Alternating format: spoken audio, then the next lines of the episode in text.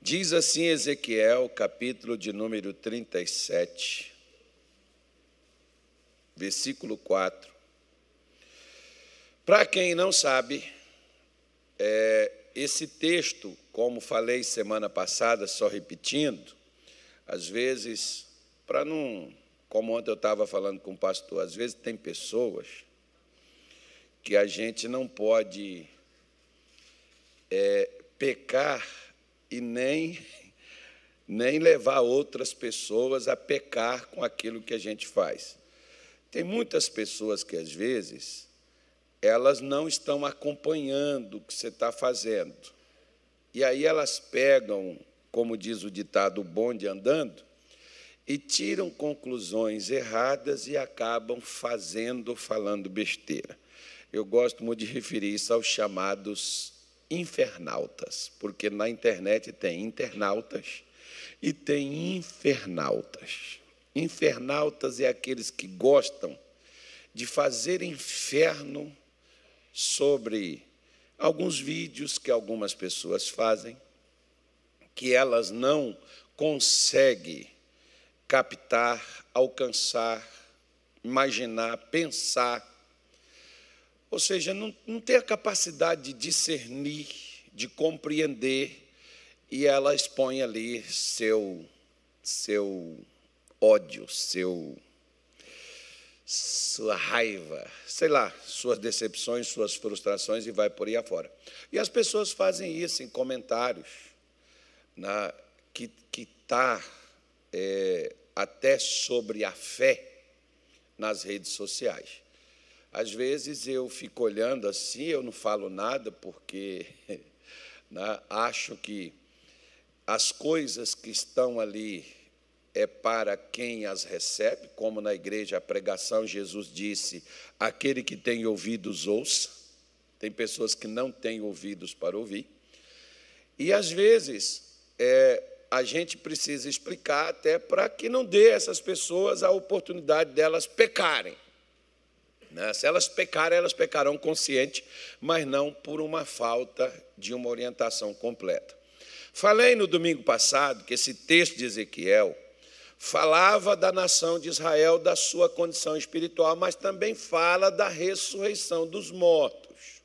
Então, teologicamente falando, ele está falando da volta de Jesus, daquilo que vai acontecer, que o morto vai ressuscitar, vai levantar quem está vivo, vai botar na glória, seja antes ou seja depois da tribulação, só sei que a tribulação já está aí. Mas, mas vai acontecer. Então, o texto faz menção disso, tá bom? Se quem quiser errar e falar besteira, é porque esse pastor, é porque não entra, irmão. Ó, dou um conselho para você. Quando você vê coisa na internet, você for olhar comentário, não entra naquela discussão. Não entra para provar que porco tem dois buracos no focinho. Não, né? não entra para isso, não. Besteira. Lá, vai lá. Né? Eu já tive pessoas, por exemplo, conhecidas minhas, que vi elas questionando e tentando provar. Não adianta. A pior besteira é quando você quer fazer a pessoa acreditar no que ela não acredita. Então, é, nós, nós, nós precisamos entender até onde a gente deve ir. Então, Ezequiel, Deus mostrou para ele a condição que estava a nação de Israel. É, espiritualmente, fisicamente, eles eram escravos, eles estavam muito bem fisicamente, porque estavam trabalhando. Mas espiritualmente, eu mostrei para vocês que eles não cantavam mais. Né? Se, se você não canta mais louvores a Deus, certamente você não escuta também mais pregações.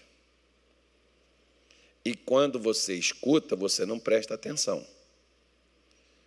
Toda pessoa, quando ela não está bem espiritualmente, ela não gosta dessas duas coisas, nem de ouvir pregação, nem de ler a Bíblia, e muito menos de cantar algum tipo de louvor a Deus. A pessoa não gosta disso, ela vai evitar isso. Pode estar no meio? Pode, mas não vai envolver nele pode está sentado na igreja, como às vezes tem aquele filho que a mãe traz, aquele marido que a mulher arrasta, ou aquela esposa que o marido traz, ou aquele colega e diz: Não, você vai comigo para a igreja. E, e pega e a pessoa vem. Ela vem, mas ela não está aqui. Ela está igual o crente girafa. Sabe como é que é o crente girafa? Sabe não? O corpo está na igreja, mas a cabeça está lá fora. Porque a girafa, a cabeça dela é maior do que o corpo. Então, não, o corpo está dentro da igreja, mas a cabeça está lá fora. Então, o povo, de, o povo de Israel, nos tempos de Ezequiel, espiritualmente falando, eles estavam mortos.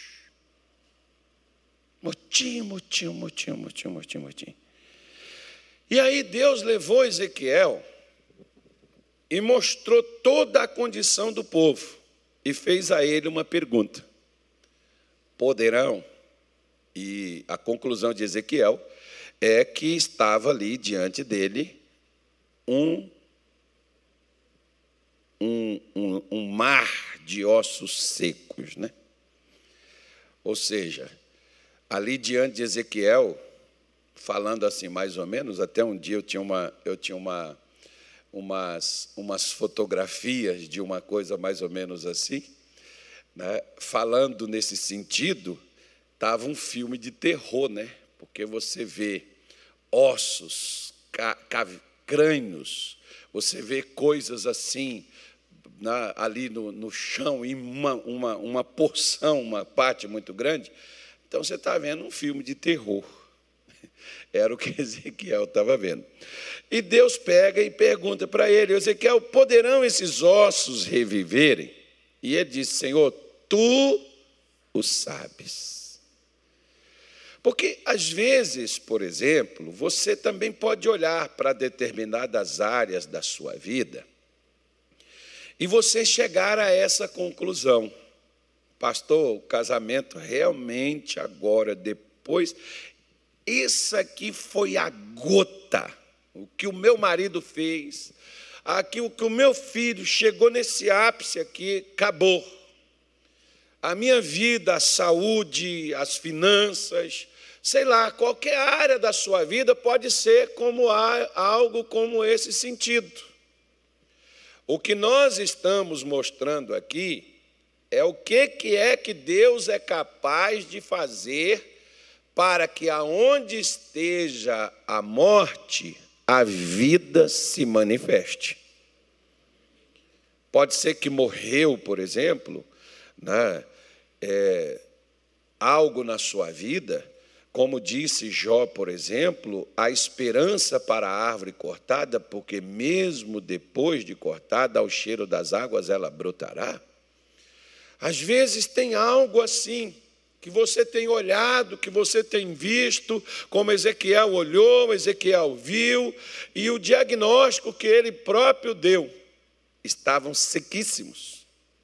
O que eu gosto é que às vezes Deus ele te mostra a realidade das coisas como de fato elas são. E espera para ver o que, que você vai, o que, que você vai fazer. E muitas vezes a gente não vai fazer nada. A gente vai chorar, a gente vai lamentar, a gente vai caçar um culpado, a gente vai caçar alguém que né, bagunçou nossa vida, alguém que bagunçou nossa situação, a gente vai caçar isso. E Deus pega Ezequiel e faz a ele essa pergunta: Ezequiel, poderão viver? Diz, tu sabes. Aí vem, então, já que eu sei, Ezequiel, sim, se o senhor quiser, o que ele estava dizendo mais ou menos era isso. Se o senhor quiser, o senhor faz essa coisa funcionar, o senhor faz esse negócio viver, o senhor faz esse negócio andar, o senhor faz essa coisa, é, coloca ela nos trilhos, o senhor, o senhor põe. O senhor tem condições de fazer isso. Ezequiel estava falando mais ou menos como aquele pai, lá em Marcos 9, o pai daquele jovem, que ele diz assim: Senhor, se tu podes fazer alguma coisa, ajuda-nos. Ajuda-me na minha incredulidade. Jesus disse: Se tu podes, tudo é possível aquele que crê. Ele diz: Eu creio, mas ajuda-me na minha incredulidade. O que, é que ele estava dizendo? Eu creio que o Senhor faz. Se o Senhor fizer, vai acontecer. Eu só não creio que eu, eu indo lá, Eu só não creio que eu indo lá o negócio vai acontecer. Eu, eu já eu estou rindo aqui porque às vezes eu já tive pastores assim quando estava iniciando comigo no ministério e eles não tinham assim experiência às vezes em algumas coisas e às vezes eu dizia para eles faça isso. O camarada olhou assim como uma vez por exemplo é, eu estava fazendo uma oração e chamei as pessoas lá na frente como ontem por exemplo lá no lá na cidade de Cáceres, moço, mas Deus fez. Alguém foi ontem lá em Cáceres? Não. Foi, nenhum homem aqui foi. Está tá precisando dos homens aqui, eu vou trazer você aqui na frente. Está precisando dos homens aqui participar mais desse negócio. Aí, eu chamei os homens lá na frente, lá. É, os pastores estavam lá, o pessoal estava tudo lá. Eu falei, ó, você que quer mudar de vida, porque um dia me chamaram lá na frente e falou, você que quer mudar, venha cá. Olha, eu acho que ali nós tivemos mais de 100 libertações, assim, aparentemente expostas. Muito, viu, viu meu velho? Faltou, sei lá, para você ir para o chão também. Porque teve um lá que foi passando touro. Um negócio bravo, rapaz. Nossa, Deus eterno. Mas graças a Deus Jesus estava lá e botou tudo para baixo. Foi um, uma, grande, uma grande manifestação de Deus ontem, lá na reunião dos homens, lá no, no acampamento dos homens, lá ontem lá. Tinha uns 450 homens. E estava frio, viu, irmão? Estava 13 graus quando eu cheguei lá, 3 horas da manhã. 3 horas não, eu cheguei lá, era 1h40. Eu cheguei, eu fiz a oração, um pouco da oração aqui, saí daqui. Cheguei lá, era é, 1h40. Aí o, tinha um pessoal debaixo de um quarto que fizeram, fizeram um quarto para mim assim em cima, assim. Aí um pessoal lá embaixo. Imagina, Natália, eu vou dormir? Os caras dormem quando tem esse negócio? Nunca mais eu vou dormir no meio desse. Eu não vou dormir. É batendo papo, conversando. E depois, foi três e meia, pararam. Quando parou, o cara botou a marcha para subir e depois engrenou na descida. Entenderam nada, né? Não? Ronco. Lá debaixo da minha cama.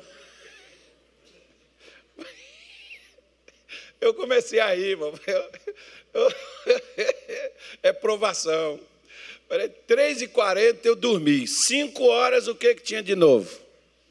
Os caras ligando música, celular tocando para quanto é lugar, e os camaradas tudo. Eu falei, esse povo não dorme, não, irmão. Mas deixa eles, me pagam, lá na reunião eles me pagam. Eu acho que foi um daqueles lá que passou mal lá na. Era que não deixa os caras dormir, não. Mas pelo menos. pelo menos a gente fez alguma coisa, né? Pelo menos Deus usou para alguma coisa. Mas né? Você pega, por exemplo, e, e, e, e você vê, pode esses ossos, pode essas coisas reviver? Pode. O que, que você vai fazer? Deus espera o que, que você vai fazer. Igual a pergunta que eu fiz. Um dia me perguntaram: você quer mudar? Eu quero. A mesma pergunta que eu fiz para os homens que estavam lá. Vocês querem, quem quer mudar, vem cá na frente. Porque demônio só fica na tua vida até quando você quer carregá-lo contigo. Assim como qualquer outro problema. Qualquer outra coisa na sua vida só vai ficar em você até quando você tiver. Tem gente que tem demônio de estimação. Não tem cachorro de estimação? Quem tem cachorro em casa aí? Então você tem um cachorrinho, um gato. Né? A minha mulher, por exemplo, tem um gato, olha aqui. Esse é de estimação. Aí, eu não tenho culpa, irmão. Aí o que, o que, que acontece? Você, né, tem gente que tem. Você vê que, por exemplo, a pessoa diz assim: essa minha hérnia de disco de quem que é? Hã? A minha. A minha. essa minha diabetes, olha só, de estimação, é minha. Né? Isso aqui é meu. Vai falar, não, essa minha dor de cabeça, essa minha situação, é as coisas de estimação que muita gente carrega, irmão. Tem gente que carrega essas coisas e às vezes tem uns que têm até orgulho disso, do que carrega. Né? E tem uns que às vezes não quer se livrar disso, não. Como a senhora chegou comigo, falou, pastor, faça oração para mim, que eu estou com uma dor de cabeça tal. Aí eu botei a mão na cabeça dela, dor de cabeça, vai saindo e sai também o mal que está na coluna. E a mulher, não, coluna não, pastor. Eu falei, é o demônio, está manifestando. Vai sair agora? Não, pastor, não, coluna não. E vai em nome de Jesus, todo mal da coluna. Não, pastor. Eu falei, é demônio. Eu estava lá, eu estava no começo, tá, irmão? Inexperiência ainda. Falei assim, agora sai em nome de Jesus. Ela falou, pelo amor de Deus, não era. É só a cabeça que eu pedi ao senhor. Coluna não. Amanhã, pastor, eu vou para a perícia, eu estou encostada. Se eu estiver bem, eu vou ter que voltar a trabalhar. E pode ficar tranquilo, quando eu só descer a escada aqui, sair da minha igreja, vai voltar pior. né? É mais ou menos assim, né, irmão? Então Deus disse para ele: olha, veja bem, Ezequiel 37, versículo 4, Deus disse: Ezequiel, já que eu sei, então faça o seguinte. Então me disse: O que, é que Deus disse para ele? Profetiza sobre estes ossos e dize-lhes: Ossos secos, ouvi a palavra do Senhor. Assim diz o Senhor Jeová a estes ossos: Eis que farei entrar em vós o espírito e o que? E vivereis. Porei nervos sobre vós e farei crescer carne sobre vós, e sobre vós estenderei pele, porém, porei em vós o espírito e vivereis e sabereis que eu sou o Senhor. Segunda vez que Deus está falando de pôr espírito para viver. Versículo 7: Então profetizei como se me deu ordem, e houve um ruído enquanto eu profetizava, e eis que se fez um rebuliço, e os ossos se juntaram, cada osso ao seu osso. E olhei, e eis que vieram nervos sobre eles, e cresceu a carne, e estendeu-se a pele sobre eles por cima, mas não havia neles espírito. E ele me disse: o que que ele disse? Profetiza ao espírito, profetiza, ó filho do homem, e dize ao espírito: Assim diz o Senhor Jeová: Vem dos quatro ventos, ó Espírito, e assopra sobre estes mortos, para que o que, igreja? Para que vivam. Terceira vez Deus está falando do Espírito vir para fazer o quê? Para fazer viver. Preste atenção, crente, deixa eu falar uma coisa para você, ó. Tem um monte de gente preocupado, às vezes, de falar língua estranha e com a vida uma derrota.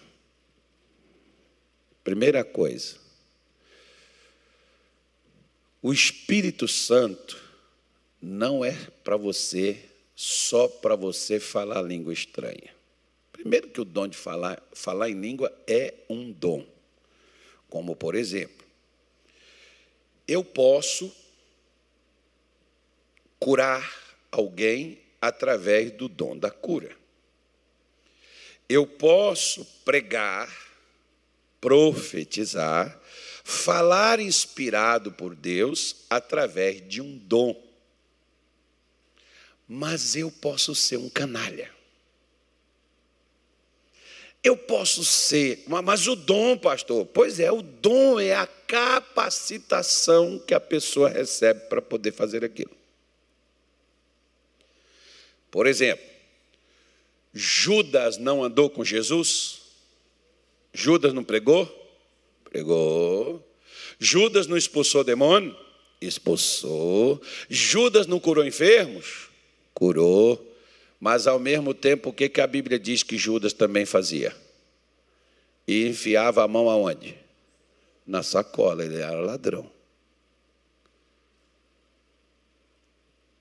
Então, como discípulo de Jesus, ele tinha um dom, ele pregava. E olha, irmão, Judas ainda tinha uma, um, uma, um adendo à, à, à vida de Judas. Por quê? Ele falava mais de uma língua. É, é meu filho. Né? Podia até traduzir para Pedro o que Pedro queria falar quando encontrava um grego, que Pedro não, o grego não entendia o hebraico ou o aramaico que alguns deles falavam. Como muitos insistem, Jesus era judeu e como judeu, como nós somos brasileiros, nós vamos falar inglês, espanhol, francês. Não, nosso primeiro idioma. Jesus era judeu. Tem gente, não, Jesus falava aramaico. Falava porque ele aprendeu a falar. Mas ele era judeu, ele falava hebraico, como todos os outros. E a, a, a cultura deles, a língua deles era essa. E tem orgulho. Pode perguntar para qualquer judeu que tem orgulho da língua que ele tem, como nós, às vezes, a nossa, a nossa, no nosso português, que é o que nós entendemos, vem uma pessoa falando inglês para nós. Se não tiver, irmão, uma vez, por exemplo, eu, eu, eu conto esse negócio que eu estava numa reunião lá em Petrópolis e o missionário levou o Tommy, o Tommy Odell, até teve aqui com vocês um tempo atrás aí. O Tommy Odell estava lá na reunião e de repente ele saiu assim para um lado lá do, do local e eu estava voltando. E ele olhou para mim e ele veio comigo e colocou a mão assim no meu ombro. E ele começou a falar, falar, e ele falava, eu falava. E eu, o que, que eu vou falar? Eu não sei o que esse cara está falando. Se eu falasse és, ele diz, vai morrer hoje, és. Puf. Se ele falasse assim, seja cheio do Espírito, receba, e eu, no, no. Só sei de uma coisa, irmão. Depois daquela oração que aquele camarada fez na minha vida, o, o ministério que Deus tinha me dado ganhou uma outra dimensão. Então, certamente, ele colocou a mão para me abençoar, né? Deve ter sido, porque melhorou. Eu ganhei vida. Acho que Deus olhou para ele e falou assim: ele não vai entender nada, não, mas você vai lá. Como no mundo espiritual, né? Você não precisa. Uh, os demônios podem ir lá na África, por exemplo, na África, não pode ir lá na Inglaterra, que os demônios falam tudo inglês, que eles vão sair a gente falando português que eles entendem. não tem problema. Então, no, no, mundo espiritual não tem dimensão e não tem também distância. Para você poder chegar, tanto faz você fazer uma oração pessoal ou você fazer uma oração à distância, o efeito será o mesmo. Porque é o efeito da fé. Então, nós temos, por exemplo, nesse texto, quando tudo está errado e Deus pergunta para o profeta: Pode mudar? Pode. Se o senhor agir, pode. Ah, então para mim agir, profetiza sobre os ossos secos. E quando Ezequiel começou a profetizar, para que viesse vida, então, primeira coisa que aqui que a Bíblia diz, Deus disse: Eu vou colocar nervos. Porque tem coisa, irmão, deixa eu te falar. Tem coisa que se Deus não pôr, não adianta você colocar. Deixa eu repetir de novo para você. Tem coisas que só Deus pode pôr por exemplo, juízo num desmiolado. Só Deus, irmão. Quantas mães, esposas eh, choram, derrama lágrima diante de um filho, diante de um marido insensível, bruto, que às vezes dá vontade de a gente pegar aquele camarada assim, sacudir ele e falar: rapaz, acorda. Mas meu filho, o que, que adianta a lágrima, o choro, o desespero, a dor daquela mãe, daquela esposa, daquele filho, para aquele pai, chorando diante de uma situação, se aquela pessoa é um desmiolado, um insensível. Se Deus não pôr, não adianta, meu irmão, você chorar, não adianta você implorar, não adianta você fazer, como às vezes tem gente que quer resolver coisas que só Deus pode, mas para Deus fazer, você que começa, e você começa fazendo o quê? Não é o outro que tem que fazer, é você que é crente que tem que começar a profetizar. Deixa eu fazer uma pergunta para vocês. Como foi que Deus criou o que não existia? Se você pegar o livro de Gênesis, você vai ver que tinha coisas que não existia. Não existia porção seca na terra, não existia a, a, expansão dos céus, não existia a separação das águas, não existia. Como é que foi que Deus criou isso? Como é que foi? Como é que foi que Deus criou? E como é que você acha que Deus faz as coisas na minha vida e na sua? Da mesma forma que Ele criou a humanidade. É falando.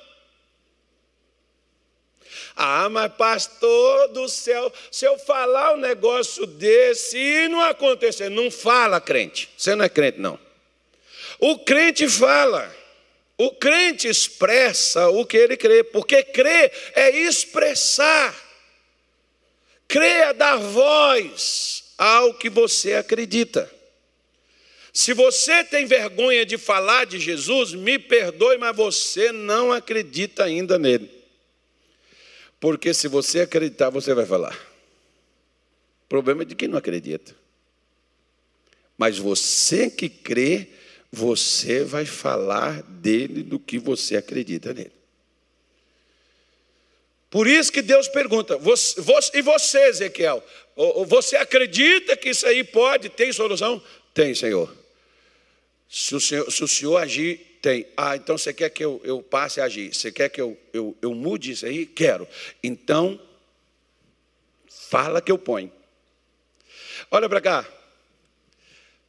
O que tem acontecido na sua vida é o que você tem dito. Aí eu vou repetir de novo. O que tem acontecido na sua vida é o que você tem dito.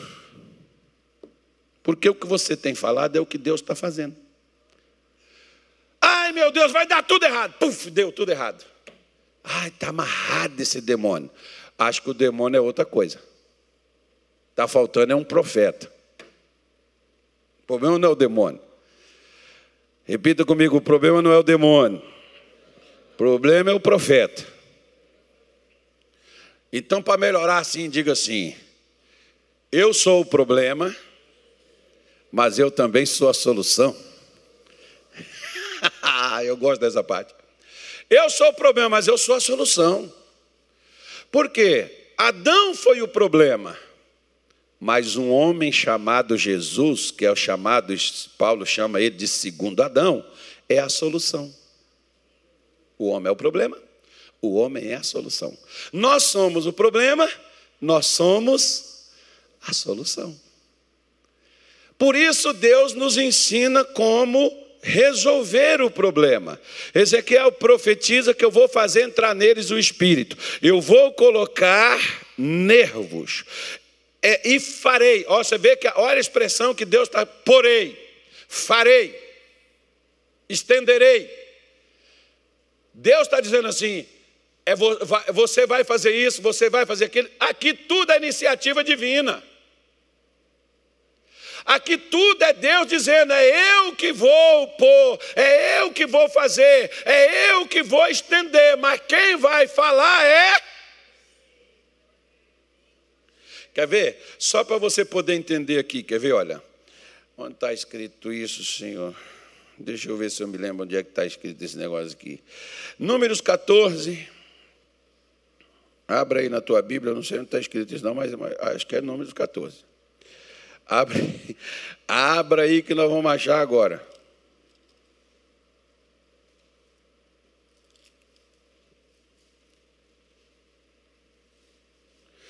Diz assim, versículo 28, 14, 28 de Números.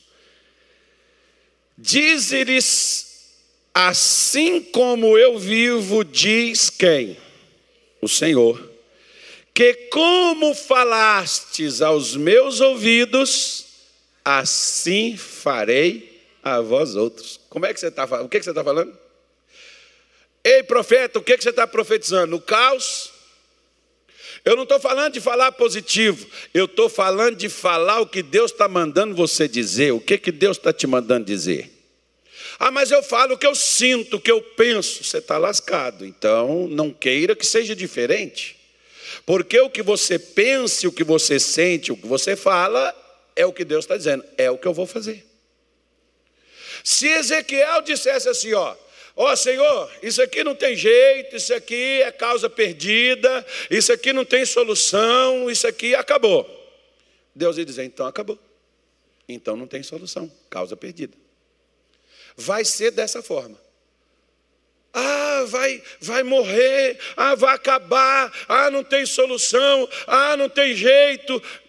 Vai ser exatamente assim conforme você está dizendo, porque a profecia é sua e não de Deus. Deixa eu te falar uma coisa. O compromisso de Deus é com aquilo que ele te diz para falar, não é com o que você está dizendo.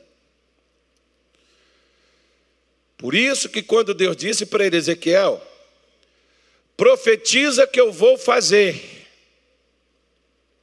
eu vou fazer eu farei, eu porei sobre eles nervos, farei crescer carne, estenderei a pele sobre eles e porei. Quem vai pôr? Ele. O espírito e vivereis e sabereis que eu sou o Senhor. Na hora que ele colocar, porque às vezes, por exemplo, deixa eu te falar uma coisa. Ezequiel foi dizer, eu profetizei como me deu ordem, como ele me falou, eu fiz. Só que veio a pele, veio os nervos, veio a carne, veio a pele, mas ainda não tinha vida. Olha para cá. Você já viu aquelas pessoas que elas melhoram, mas não mudam? Já viu? Já viu?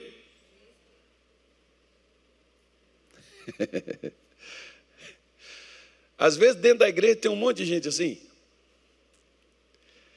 Elas melhoraram, mas elas nunca mudaram. Elas continuam com aquele gênio assim que parece mais um um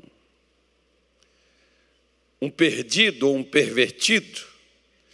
Mas a pessoa, ó, ela larga os vícios, ela às vezes sai da prostituição, larga a mentira, mas não deixa a fofoca. Dentro da igreja, uma fofocaiada danada. Você olha que a pessoa está tá metida em todas as confusões que tem dentro da igreja, ela está lá dentro. Aí você diz assim: Poxa, você olha assim, pastor, meu marido melhorou demais depois que ele veio para a igreja. Não cutuca seu marido, por favor. Ao ah, marido, ele melhorou muito, pastor. Só tem uma coisa. Ele tem um nervosismo assim, sabe? Que tem umas horas que ele perde assim o equilíbrio, ele fala umas besteiras, ele xinga uns palavrão, mas olha, pelo que ele era, ele mudou demais.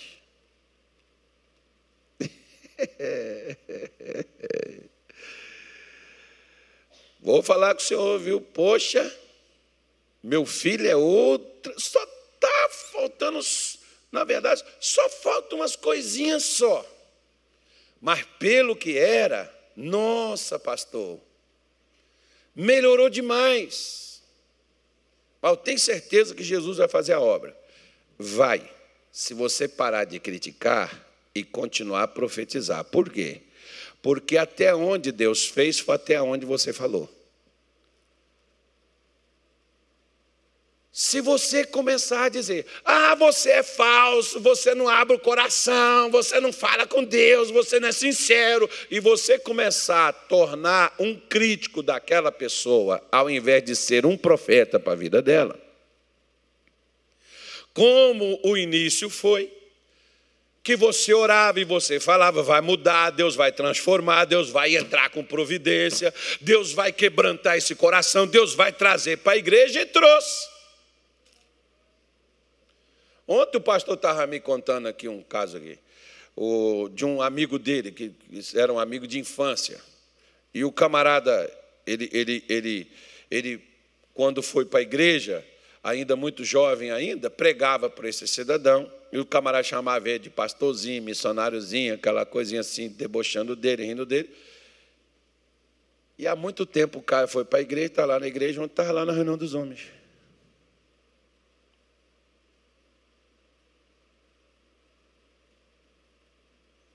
Era aquele que criticava. Como da mesma forma, irmão, um dia eu também fui um crítico, um dia também eu joguei pedra nos crentes. E acho que os crentes não me jogaram no inferno, porque pelo contrário, a coisa mudou de lado. Porque eu que era contra passei a ficar do lado. Então, por que que, às vezes, como aqui, por exemplo, Deus começou, por que, que ele não termina? Porque um do, um, uma das coisas, eu falei isso aqui na, na oração de sexta-feira, às nove horas, eu comentei um pouco sobre isso aqui. Deixa eu te falar. Jesus nunca se preocupou de ensinar os discípulos a expulsar demônio. Nunca se preocupou de ensinar os discípulos a pregar.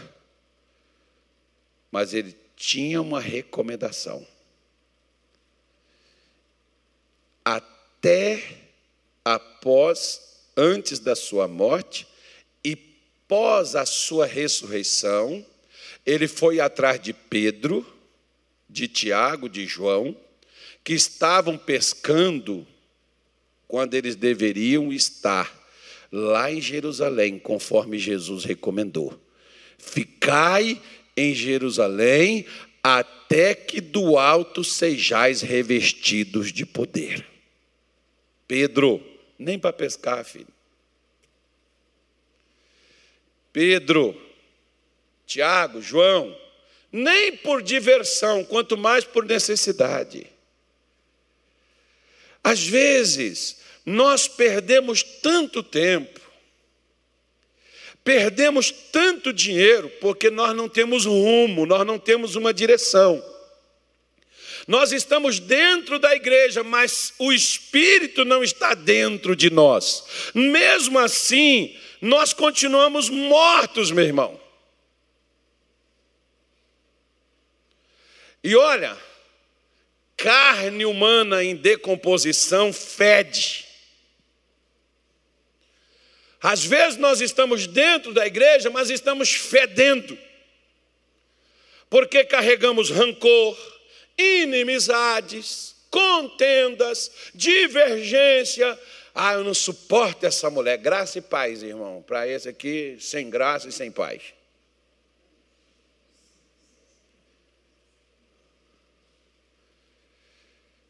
E nós estamos desta forma. Mas eu estou na igreja, eu estou participando da Santa Ceia, eu estou dando dízimo, pastor, eu estou dando oferta, mas eu estou morto.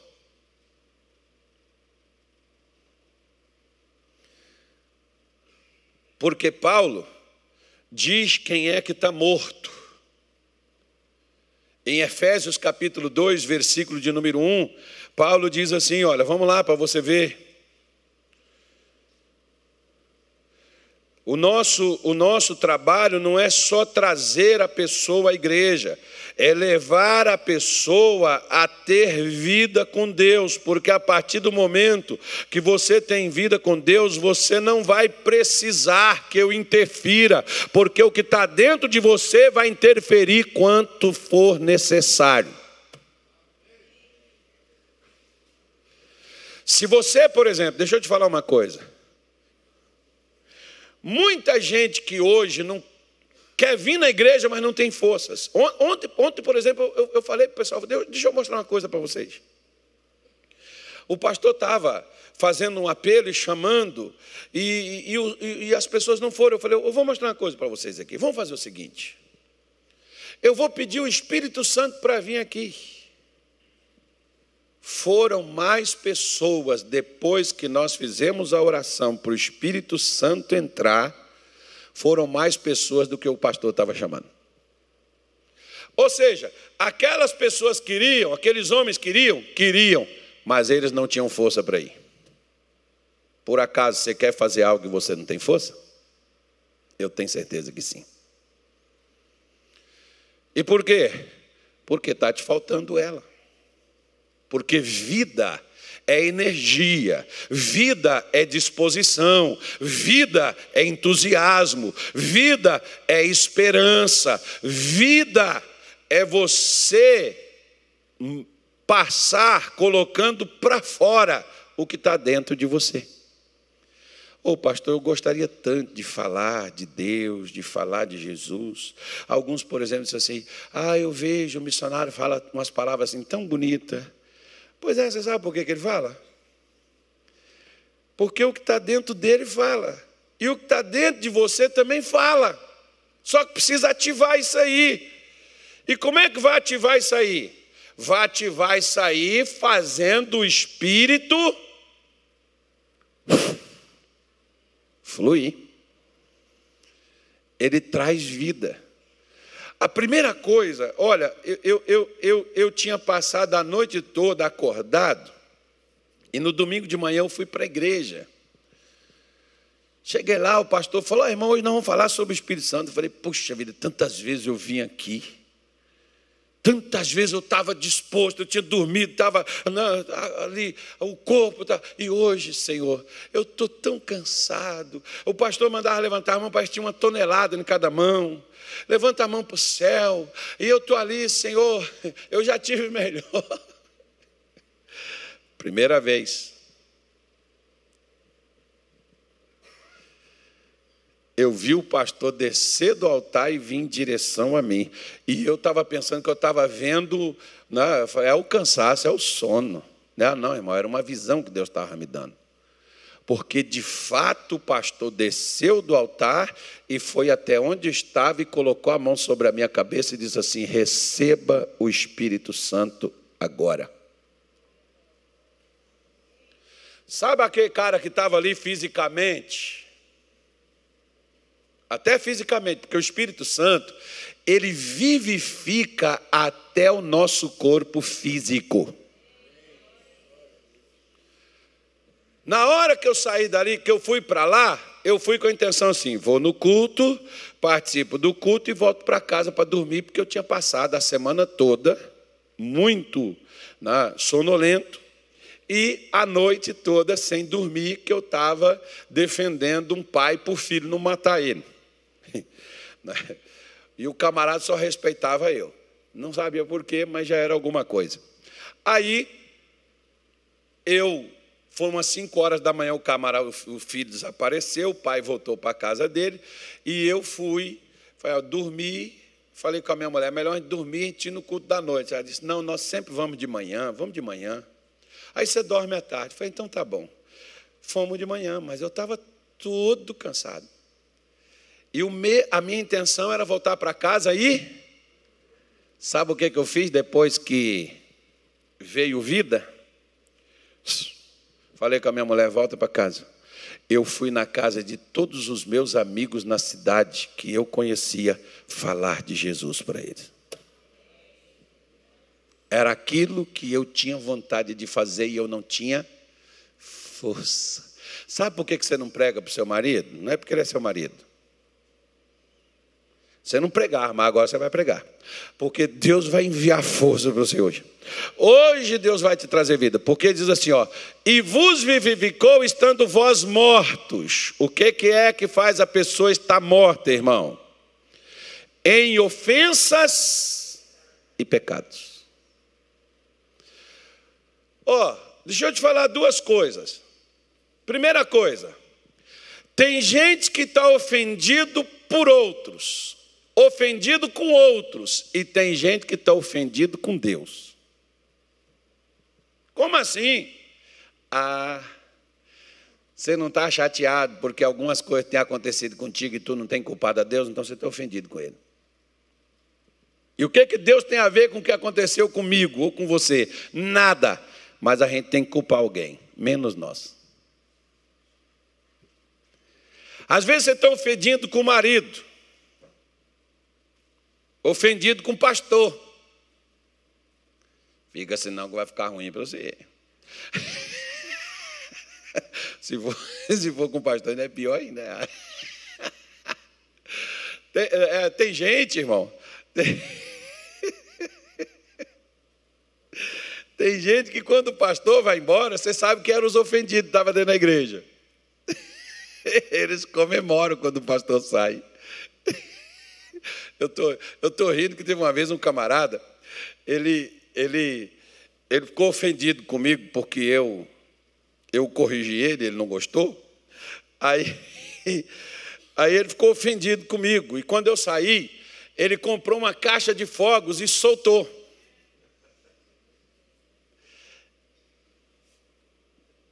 Calma que ele era pastor. Ele era pastor. E ele comprou uma caixa de fogos e soltou porque eu saí. O pastor que foi para o meu lugar tirou ele do ministério, mandou ele embora. Olha para você ver. Olha, olha o problema aí.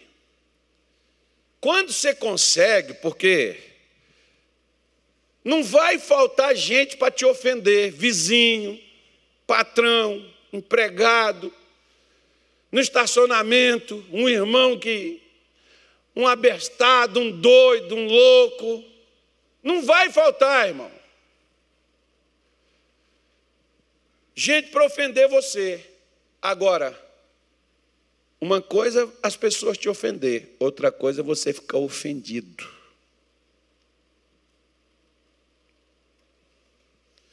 Uma senhora um dia chegou comigo e ela pá, pá, pá, pá, mas soltou fogo para tu quanto é lado. E eu falei, irmã, deixa eu explicar. O senhor é irresponsável e não sei o quê, e não sei. Eu vou. E, e meu irmão, não me ameaça, não, que eu te dou até o que você quiser.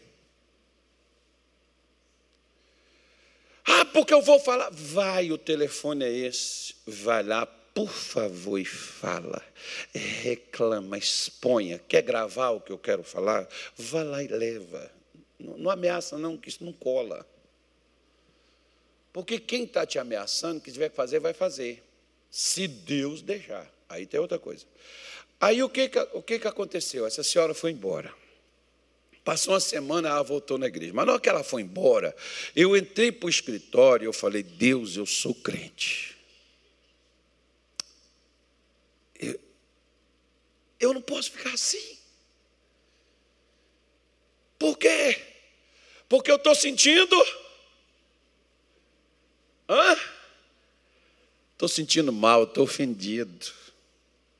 Poxa, a gente esforça, sabe, pastor? Dá o nosso melhor e as pessoas não reconhecem o que a gente faz. Já passei por isso. Já passei dessa fase. Já viu isso, mulher? Você faz tudo para o teu marido e o infeliz não reconhece teu esforço. Isso é normal. Porque tem gente que prefere chorar no caixão ou depois de enterrar e lamentar e falar o quanto que o outro era importante para ele. Mas em vida não reconhece não. Você vai ter gente assim, irmão. Você vai ter filho. Que não vai te dizer nada que não vai estar do teu lado. Porque às vezes a mãe, ela faz tudo para o filho, mas o filho não faz para a mãe. Mas o importante, mãe, deixa eu ser de Deus aqui para te dar vida hoje. O importante é você ter sido mãe, não é o seu filho ter sido filho. Porque se ele não é filho para você, o problema não foi você, o problema é ele. Você precisa ter vida. Toda pessoa morta, ela se ofende, ela é ofendida. E ela ofende. Toda pessoa ofendida vai ofender os outros, como toda pessoa ferida vai ferir os outros. E de que forma que essa pessoa vai andar? Paulo está dizendo, né? nós estávamos mortos em ofensas e em pecados. Sempre a pessoa que está morta, ela vai estar, tá, ela vai estar, tá, não, ela não vai estar tá no cheiro, ela vai estar na prática do pecado, porque uma coisa é você pecar e outra coisa é você permanecer no pecado como se não fosse nada. Eu vi uma, uma moça, por exemplo, não sei se é moça não, uma mulher, que ela falou que ela está casada e tal, e ela disse assim: Eu estava na igreja e eu tinha três pecados. Um era falar mal dos outros, o outro era, é, acho que, é, fofocar, e o outro é que era fornicar, porque ela dizia, eu, eu não aguentava, eu não me controlava. E eu ficava com um e ficava com o outro, mas eu era crente. Ela disse assim: quando eu fazia aquilo, eu chorava, eu, eu tinha nojo de mim. E eu pedia, Deus me ajuda. E ela superou e venceu e arranjou e tinha um marido lá que agora, segundo ela, está feliz da vida.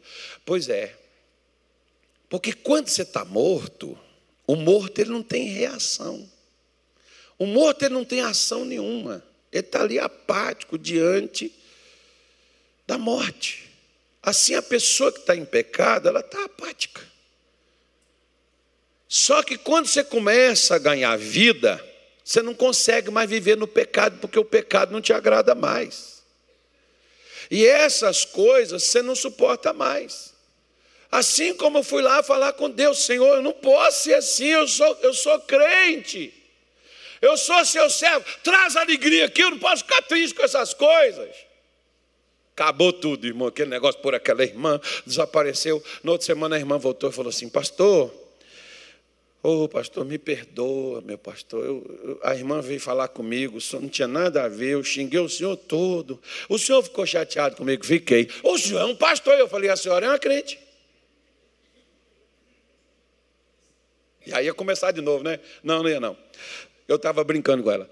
Ela falou assim: o senhor é um pastor, o senhor não pode ficar. Eu falei, irmã, se cortar aqui sai sangue.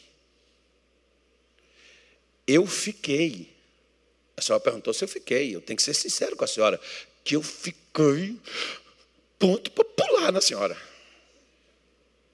A senhora foi embora e eu fiquei quase para manifestar, incorporando.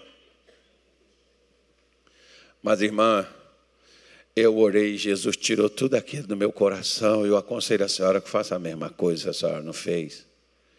Que Jesus te dá essa alegria, essa paz, e a senhora não ia forra partir para a ignorância com os outros e resolver na pancada, e resolver no xingo, e ofender os outros, e maltratar as outras pessoas. Ai, pastor, me sinto tão mal. Poxa, o senhor nunca fez nada para mim, para eu fazer da forma. Não, esquece. Esquece, acabou, passou. Não faça isso mais, a senhora é de Deus. Deus não criou a gente para a gente estar fazendo isso, ofendendo, maltratando, brigando, ficando um contra o outro até dentro da casa dele. Misericórdia. Então Paulo diz assim: em que noutro tempo andaste segundo o curso desse mundo, segundo o príncipe das potestades do ar, segundo o espírito que agora opera. Onde que esse espírito opera? Nos filhos da desobediência. Ou seja, tem um espírito aí que opera mas, graças a Deus, em nós não opera esse espírito. Quem vai operar? Vai operar o espírito da vida, porque nós estamos profetizando para ele. Versículo 3 diz: Entre os quais todos nós também antes andávamos. Como é que a gente andava? nos desejos da nossa carne, fazendo a vontade da carne e dos pensamentos, e éramos por natureza filhos da ira, como os outros também. Olha, olha que coisa estranha. Paulo está dizendo: olha, na forma como vocês andavam, vocês eram filhos da ira, vocês não eram de Deus, vocês estavam longe de Deus. Por quê? Porque tinha um espírito que levava vocês a desobedecerem. Não tem gente dentro da igreja, irmão, até pastor no altar, que desobedece a Deus. Hum? Está dentro da igreja, mas está desobedecendo? Não é doutrina de igreja desobedecendo as escrituras. Porque Deus diz: não matará. Ah, oh, ah, pastor, graças a Deus esse pecado eu não tenho. Mas deixa eu falar uma coisa para você. Deixa eu aumentar aqui a dose. Porque não matarás, diz no Antigo Testamento, né? Então, para matar, tem que pegar uma faca, uma arma, dar um pipoco na cabeça, sangrar o pescoço, uma facada no peito, alguma coisinha para matar, né? Não é assim? Mas João diz uma coisa melhor. Ele diz assim: aquele que odeia é assassino e não tem permanente nele o amor de Deus. Se odeia alguém, você está morto. Você está dentro da igreja, mas está morto. Como Paulo está aqui dizendo para a igreja de Éfeso: olha, da forma que vocês andavam, vocês estavam mortos fazendo o que vocês pensavam, fazendo o que vocês sentiam, fazendo os desejos da carne, vocês estavam mortos. Aliás, o que que levou Israel para a Babilônia e por que que Israel ficou da forma que Ezequiel viu? A fazer o que sentia e fazer o que pensava, porque se eles fizessem até o que o profeta Jeremias, na pré, antes deles saírem da, da, da para a Babilônia, Jeremias chegava, pregava, falava, mas eles não faziam. E o que, que levou eles para a Babilônia? Fazer a vontade do que sentia, do que pensava e do que imaginava.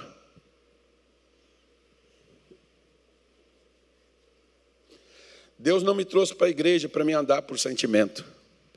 Deus me trouxe para a igreja para me andar pela fé, e andar pela fé é andar por aquilo que eu ouço e que eu aprendo dele. Ele não me trouxe para a igreja para me ser mais um.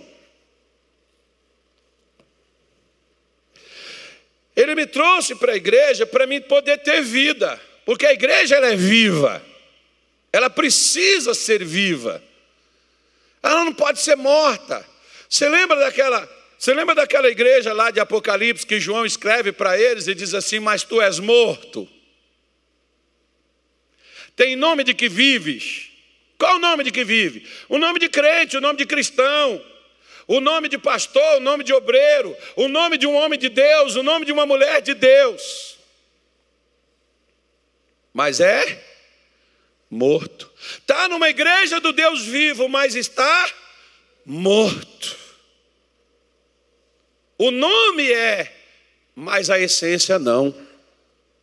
Eu não posso ser só no nome eu tenho que ser na essência.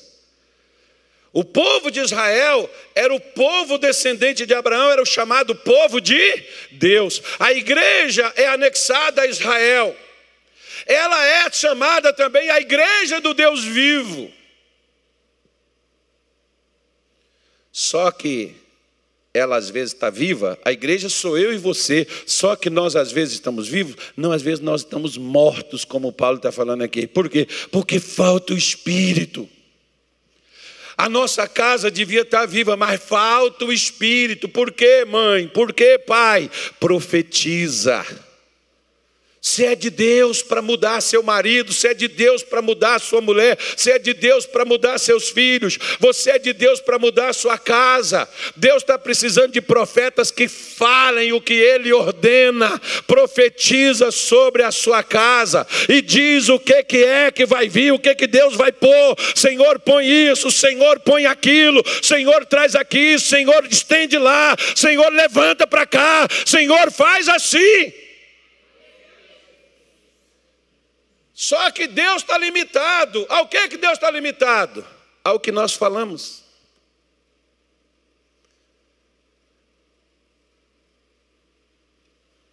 Deus está limitado ao que eu sinto, não ao que eu creio. Porque tudo é possível ao que crê. Mas eu sinto, eu estou indo por sentimento, eu não estou indo porque eu creio. Por isso que Deus pergunta a Ezequiel: pode? Pode, então profetiza. Aí Ezequiel vai lá, fala, aí vem osso, puf, juntam no outro, tal, barulho, negócio. Pastor do céu, quer ver? Você começa a orar por uma pessoa, irmão, ela melhora ou piora? Hã? Ela piora. Aí você diz, eu não estou entendendo. Eu fui para a igreja, eu comecei a orar, fiz um propósito, comecei um jejum. Pastor, parece que o capeta ganhou foi vida. É normal, ver. O ruído, o ruído é para chamar a sua atenção, não olha para o ruído. Fica tranquilo, vai chegar uma hora vai parar de roer. Aí ele continuou profetizando. Aí o que aconteceu? O osso juntou no osso. Aí vem a carne, vem os tendões bota os tendões, vem a carne, aí vem a pele. Mas estava tudo. É bom, se esse negócio não mudar, vai apodrecer, daqui a pouco apodrece tudo de novo. Começa o fedor tudo aí. Vai virar as caveirinhas tudo outra vez. Aí Deus e, e, e agora? Deus diz assim: diz ao Espírito para vir. Tem que vir o Espírito, como eu disse para você, se existia uma preocupação em Jesus, não era expulsar demônio, não era curar enfermo, é que os crentes tivessem o Espírito dentro deles. Porque o Espírito dentro de nós é Deus habitando dentro de nós. Por isso, Romanos 8, para mim poder terminar contigo aqui, Romanos capítulo número 8, abra aí na tua Bíblia aí.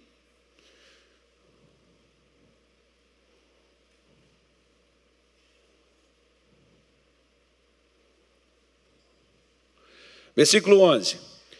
E se o espírito daquele que dos mortos ressuscitou a Jesus habita em vós, aquele que dos mortos ressuscitou a Cristo também vivificará o vosso corpo mortal pelo seu espírito que em vós habita. O que, que o Espírito Santo ele faz na minha vida e na sua, irmão? Até até no seu físico, na sua alma, no seu humor, nos seus sentimentos, nos seus pensamentos, nas intenções do seu coração, ele muda porque ele assume o controle.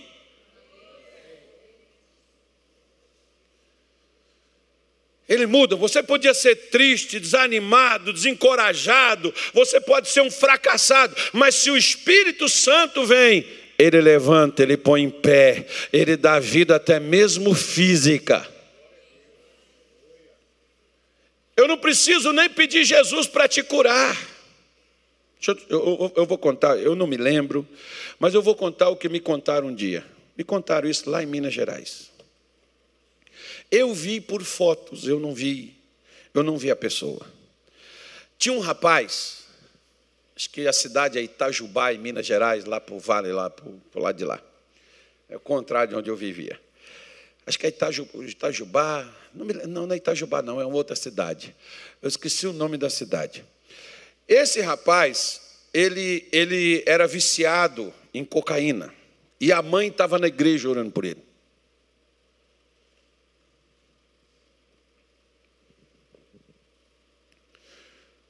Um dia, ele teve uma overdose. Não foi na nossa igreja, não. Ele teve uma overdose. Chegando lá, a única maneira de salvá-lo, o médico cortou a língua dele. Ele andava assim. E ele ficou numa cadeira de rodas. Ele ficava babando. E a mãe com a toalhinha aqui o tempo todo, enxugando a boca dele. Porque a língua não é só para a gente falar, né? Controla a saliva também.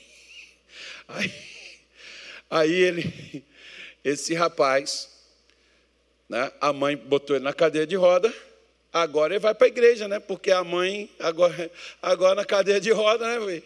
Ele tem que ir para onde ela empurrar ele. E a mãe levou ele para a igreja. Lá na igreja, o pastor pregando, falando, e o camarada ali, né, mesmo participando de corpo presente, querendo ou não querendo, tinha que ouvir. Aquele camarada foi ouvindo e foi brotando uma fé nele, e ele levantou da cadeira. Carro voltou a andar. E agora ele mesmo ficava com a toalhinha enxugando a boca. Aí um dia, o pastor está lá pregando, chamou lá na frente, ó, quem quiser receber o Espírito Santo, falar língua estranha, receber o dom de falar língua aqui, vem cá na frente. O que, que o camarada fez? Levantou e foi lá na frente. Mas ele não tem língua. Mas ele foi. Você pode procurar na internet, você vai ver. Ele foi lá, ele foi lá na frente, chegou lá, o pastor orou para Deus batizar no Espírito Santo e dar, dar o dom de falar língua estranha. Irmão, o camarada começou a falar sem língua. E o camarada fala que eu já escutei pregação dele. Não tem língua. Pode olhar, você vai olhar, não tem língua. E o homem fala: Não tem língua. Ele é pregador, está lá para lado, para cima aí, não sei para onde, Bélgica, Bulgária, não sei nem para onde que é. Virou pastor. Aí você vê o que que a, uma, uma pessoa falar inspirado por Deus é capaz de fazer na vida de uma outra. Agora, quando a gente não crê, a gente não fala, nem os outros acreditarão que é possível o que pode ser feito na vida delas.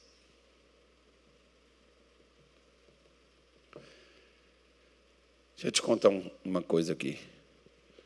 Um tempo atrás, chegou um senhor aqui comigo e ele me disse assim: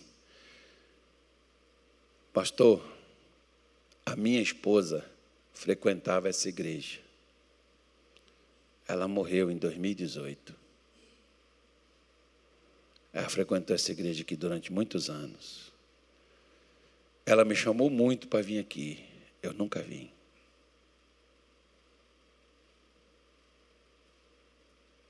E eu disse: O que que te trouxe aqui? O que me trouxe aqui é que eu lembrei de todas as vezes que ela me chamou para vir. E eu não vim. E eu vim aqui hoje participar do culto e pedir ao Senhor uma oração em meu favor. Eu falei, por quê? Ele disse, porque eu estou com isso, isso, isso, isso. Preste atenção. Aquela mulher estava morta. Mas o que ela falou estava vivo dentro daquele homem trazendo ele aqui.